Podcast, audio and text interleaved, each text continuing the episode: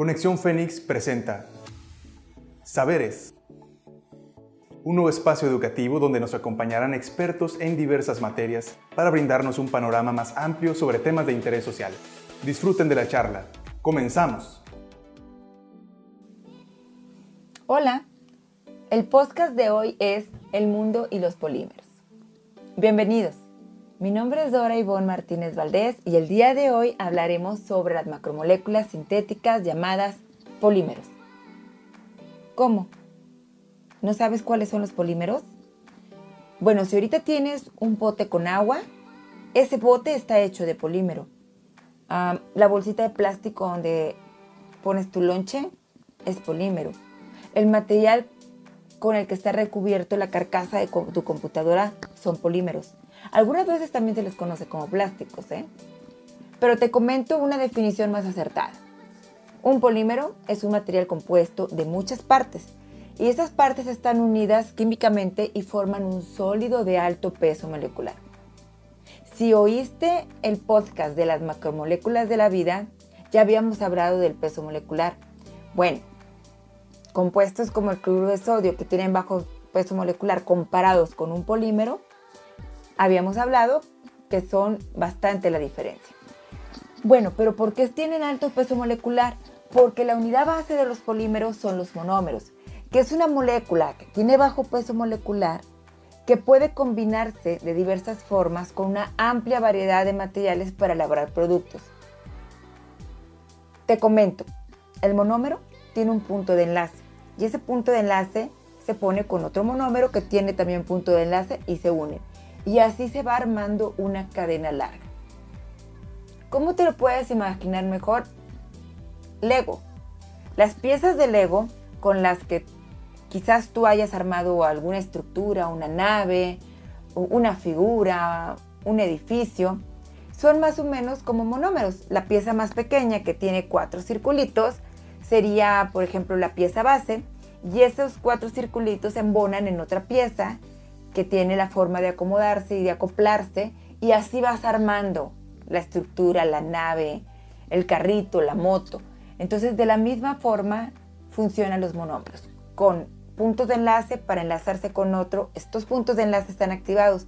Cuando se termina de formar el monómero con todos los demás monómeros, eh, el polímero se sella ese punto de enlace y se termina. ¿Ok? Pero, ¿cuál es la historia o cómo empezaron los polímeros. Bueno, a principios la humanidad, los materiales más comunes que utilizaban eran la piedra, la madera. Posteriormente, algunos elementos metálicos como el hierro, el cobre, algunas aleaciones, primero el bronce, el latón, ya más moderno el acero. Pero los polímeros estaban por descubrirse a finales o mediados del siglo XIX, pero su cumbre, digamos, de descubrimiento son finales del siglo XIX, principios del siglo XX. En un inicio, pues no fueron muy aceptados. Una de las eh, historias que me llama mucho la atención de, los descubrimientos de los polímeros fue, por ejemplo, las bolas de billar. Estaban hechas eh, con marfil y el marfil es muy caro y sobre todo viene de origen animal. Entonces empezaron a idear un material para hacer las bolas de billar y así fue como inicialmente comienza la carrera de los polímeros por ahí de los 1860, aunque ya había algunas pinceladas de polímeros desde los años 30. Por ahí de los finales eh, del siglo XIX, por ahí de los 1870, 1880, se comercializó la celulosa. Principios de los de 1900, el siglo XX, la baquelita, que actualmente se utiliza mucho en los sartenes, en los mangos de sartenes. Eh, y de a poco se fue introduciendo más el tema de los polímeros. Para 1950, eh, el polietileno era uno de los eh, plásticos más utilizados o polímero sintético más utilizado. Finalmente, a nuestros días podemos tener una combinación extensa de polímeros para formar mezclas poliméricas y aleaciones plásticas que tienen diversos usos. Ahorita en un momento más vamos a hablar de los tipos, ¿ok? Actualmente eh, los polímeros sintéticos se forman de de manera masiva para satisfacer las necesidades cotidianas de los seres humanos. Sin embargo, los remanentes de esta gran producción se acumulan en la, naturaleza debido a que su periodo de degradación es lento o nulo. Ese es un problema que vamos a hablar más adelante. Pero antes, para poder hablar un poquito de las consecuencias del uso de los polímeros, ¿qué te parece si vamos hablando de los tipos de polímeros? Empezamos. Los homopolímeros. Son materiales poliméricos que consisten en cadenas de polímeros formadas por unidades sencillas que se repiten.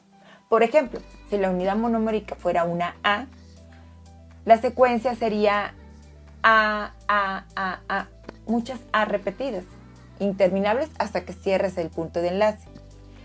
Los copolímeros son los segundos tipos. Consisten en cadenas de polímero formadas por dos o más unidades químicamente diferentes que se repiten y que pueden estar en diferentes secuencias. ¿Te acuerdas de las secuencias matemáticas? Pues es algo parecido aquí.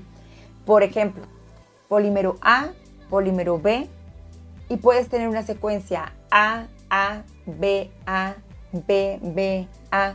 O sea, vas formando cadenitas con los diferentes polímeros, mezclándolos, ya sea uno sí, uno no, o dos del mismo tipo, uno diferente, y vas armando la, la, secuencia como vayas queriendo las características del copolímero. Entonces, esos serían los dos tipos en cuanto a su orden y acomodo. Existen otros tipos este, de clasificaciones como por ejemplo los termoplásticos. Se usan para transformar los gránulos y pellets en productos en formas de láminas, barras, secciones extruidas, tubos o partes moldeadas. Te voy a dar algunos ejemplos de los termoplásticos. Polietileno, policloruro de vinilo, el PVC, polipropileno, poliestireno y el ABS. Todos estos plásticos son de nuestra vida diaria. ¿Qué características tienen estos termoplásticos? Se pueden volver a reciclar o volver a usar. Prácticamente al ser termoplásticos se calientan y agarran la forma que se requieren y si quieres después pueden volverse a usar seccionándose en partes y volviéndole a dar calor. Esos son los termoplásticos. El siguiente tipo de plásticos o de polímeros son los termorrígidos. Aquí los plásticos no son deformables por calor, están formados por una estructura molecular reticular de enlaces covalentes primarios. Algunas de estas eh, termorrígidos o, o plásticos no deformables son las resinas epóxica y la baquelita. ¿Te acuerdas que te había mencionado la baquelita que se, está en los sartenes? Si tú tienes un sartén con un mango de baquelita, tú pones al fuego sin querer la baquelita y la baquelita se va a deformar y ya no va a servir. O sea, se va a desprender un olor desagradable y la baquelita se va a derretir y ya no tiene forma. Entonces esa es la diferencia entre los termoplásticos y los termorrígidos. Tenemos otro tipo de polímeros que son los elastómeros. Son materiales poliméricos cuyas dimensiones pueden cambiar en gran medida cuando se someten a esfuerzos o cuando retoman a sus dimensiones originales al cesar la fuerza deformante. Uh, imagínate una liga, la estiras, le dejas de aplicar la fuerza y vuelve a su forma original. Este es un elastómero. De hecho, el material de la liga, que es caucho, es un elastómero. El, un elastómero Pueden también eh, ser naturales o sintéticos. Tenemos, tenemos esas dos clasificaciones.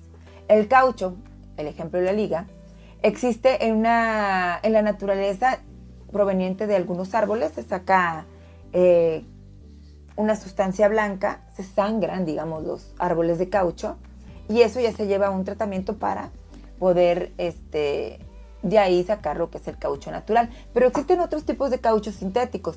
Eh, te doy algunos, por ejemplo, el polisopropeno sintético, el caucho de estireno, los cauchos de nitrilo, los policloroprenos, que sería otra, las siliconas, que también creo que mucha gente conoce las siliconas, sobre todo porque se utilizan en implantes. Este, y bueno, esos serían algunos de los polímeros llamados elastómeros, que son como que se estiran, se deforman, tienen ciertas características eh, importantes que se, se revelen sus usos. ¿no? Por último, dentro de los polímeros tenemos las fibras. Tiene una estructura conformada en líneas paralelas, en líneas rectas y se utiliza para hacer prendas deportivas como el nylon. Las primeras prendas que se utilizaron con las fibras, con el nylon, fueron las medias. Anteriormente las, las mujeres usaban medias de seda que eran muy caras, aparte su producción era de forma natural por medio del gusano de seda y cuando aparece el nylon, pues viene el boom. Esto te estoy hablando por ahí de los años 30, 40 de 1900. Entonces el nylon revolucionó mucho la industria textil.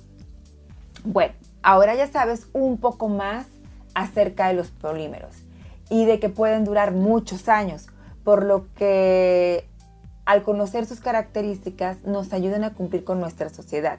¿Te acuerdas que te había dicho que su degradación es lenta? Pues bueno, con toda esta información ya sabes que puedes moderar el uso del plástico porque este o la mayoría de estos no se degradan fácilmente y se quedan por muchos años en el ambiente. Pero ese sería tema para otro podcast. Muchas gracias por tu atención. Espero les haya gustado este tema y recuerden, es bueno estar siempre informado. Gracias. Esperamos que hayan disfrutado el tema.